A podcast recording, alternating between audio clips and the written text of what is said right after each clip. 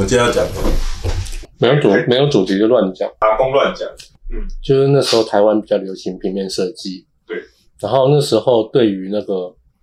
呃影像设计，就是拍广告啊，现在 YouTube 这种东西，那个时候完全没有这种东西，嗯，所以就是比较传统型的，你要去片场这种才会有这个东西。就几大家在那边做这件。对，就只有几大家在那边做。台湾主要分这样，就影视啊，影视类分电影圈最高殿堂，然后也最血汗，然后再就是电视电视台，例如说老三家、T T B B S 这样的电视台，再就是广告圈，广告圈就比较赚钱，嗯嗯，就是他们专门比较不血汗，嗯，应应该说他们也血汗，只是他们的收入更好。非常好，是最好的。因为你你电影啊，那个时候你可能一两千万要拍九十分钟的影片，好，假设假设一千万除以九十分钟嘛，所以一分钟挣没多少钱呐、可是广告不一样，广告一千万只拍三十秒，嗯，嗯，哦，好像很爽。对啊，所以你那个比例一一拉起来，你会发现，哎，广告真的比较好赚。那为什么会造成这种差距？真的还想说，哎、我拍电影拍那么长，我应该是要有更多的钱去做这件事情。商业行为，因为电影是个人创作，哦，它不是一个商业行为。你好像去电影院看看电影是一个享受，然后台湾比较偏那个文本主义，嗯，哦，像侯孝贤啊，啊，我有一个很好的剧本，我想要传达个人的一个心境、一个感感受、一个故事。可是这个个人的东西，它并它跟商品没有连结啊，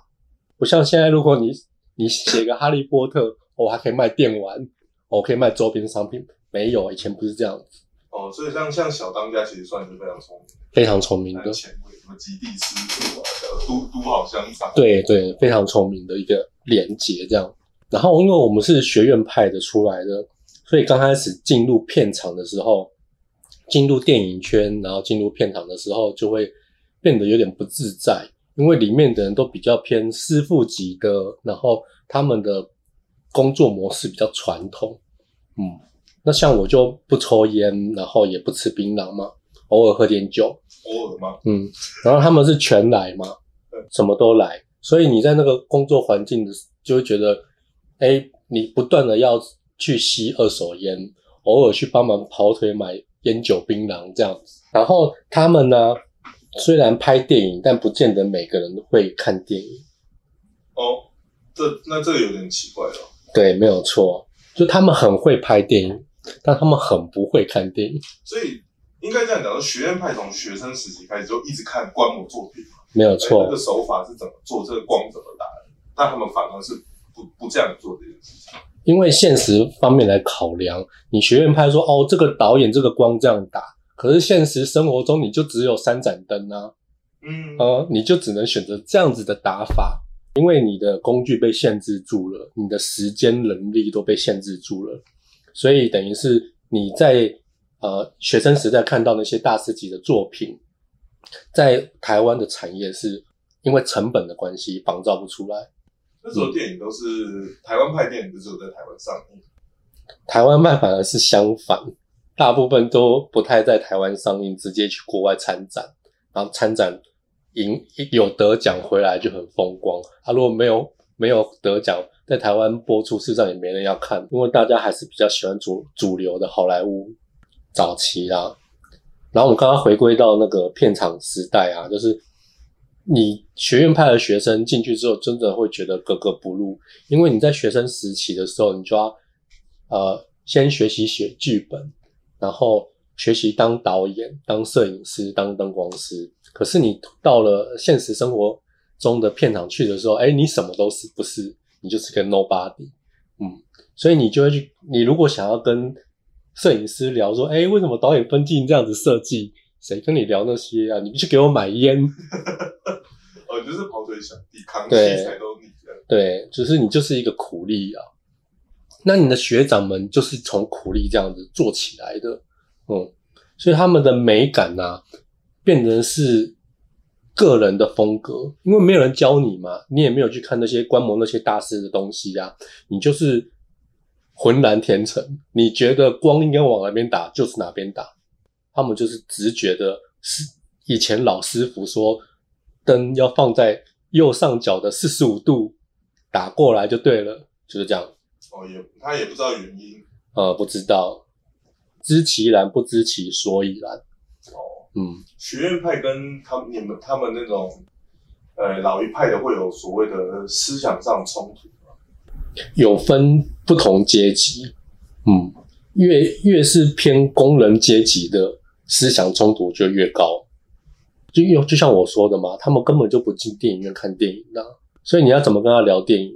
这种情况大概是几年前的事情，还是到现在一直都是维持这个模式？我觉得现在倒是有比较多的变化，现在已经不太是这样子。这这样子的状况应该发生在差不多十年前了。那你怎么没有继续做这个产业？有很多原因啊，一就是我真的没有办法融入，就是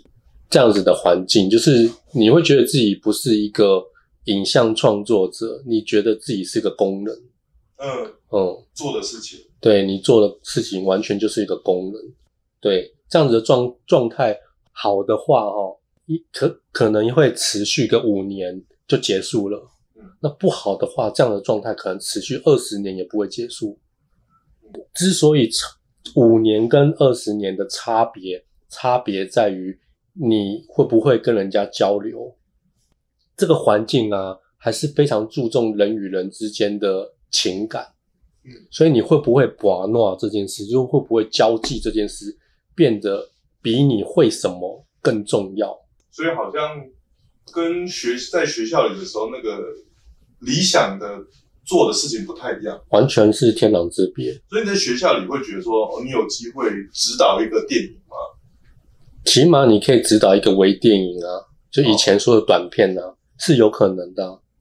刚刚说白不是说工人不好啊，不是不是这个意思，是是讲说他跟你理想的之间要做的东西差太远，对，差太远。你的宠爱一直维持在你不想做的事情。对，然后我说的这个状态大概是十年前的状态。那十年后啊，很多因为学院派的数量就越来越多，越来越多啦，越来越多的新一辈，他可以跟你聊电影了。嗯，所以等于是就是老一辈老一辈的慢慢的也退了。但是我猜现在的比重啊，以前可能一比九，现在顶多一比一，所以这个势力事实上还在抗衡中。那你当初怎么会往片场方向走？你不是想比较想做导演？大家都相信自己不见得有办法一瞬间就当导演嘛，你就想说，我起码先学个技术养活自己嘛。那他他们大概以你们这种刚进去开始，薪资大概是怎么怎么算？嗯，我觉得我现在讲的话就不准，嗯，因为那已经是很久以前的事情了。当年的话呢，现在的薪资结构跟当年真的是不一样了。当年的话，月薪啊，就是你只是个小学徒嘛，那个时候还在二十 K 的状态，十八 K、二十 K 的状态，所以他就真的是只给你十八 K 二十 K，。没有错。然后你就先去学东西，比如说学会开货车啊，学会搬东西呀、搬东西是有技巧的。因为器材也不轻，所以你的施力点要对，然后器材又很贵，所以你要先学会使用这些器材，学长才有可能带你出去外面工作，这个时候你才会有额外的收入。那电影的话是用跳班制的，一天是四班制，八六六四。八小时、六小时、六小时、四小时，一天四班加起来二十四小时。哦，那二十四小时每一班看多少钱？稍早之前我们当学徒的时候，最最少最少一班哦是四百块，四四十六一千六百块这样子一天。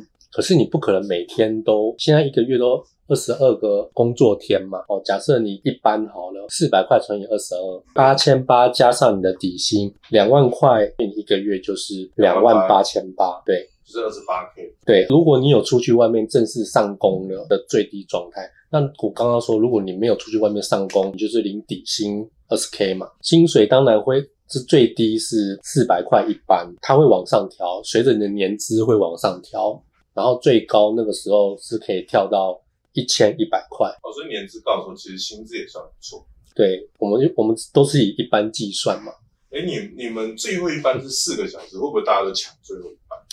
不会，因为你的体力真的是很难受得了。我不能说我就是，比如说我第一上第一班、第二班，然后第三班不上，再上第四班，不行，它是连续不断的。所以一定会一定要就照着顺序这样一二三四这样上。对，一定要一二三四。然后我刚刚说八六六四，到了第四班之后啊，有时候还是会超过，就是之后就是四四四四四，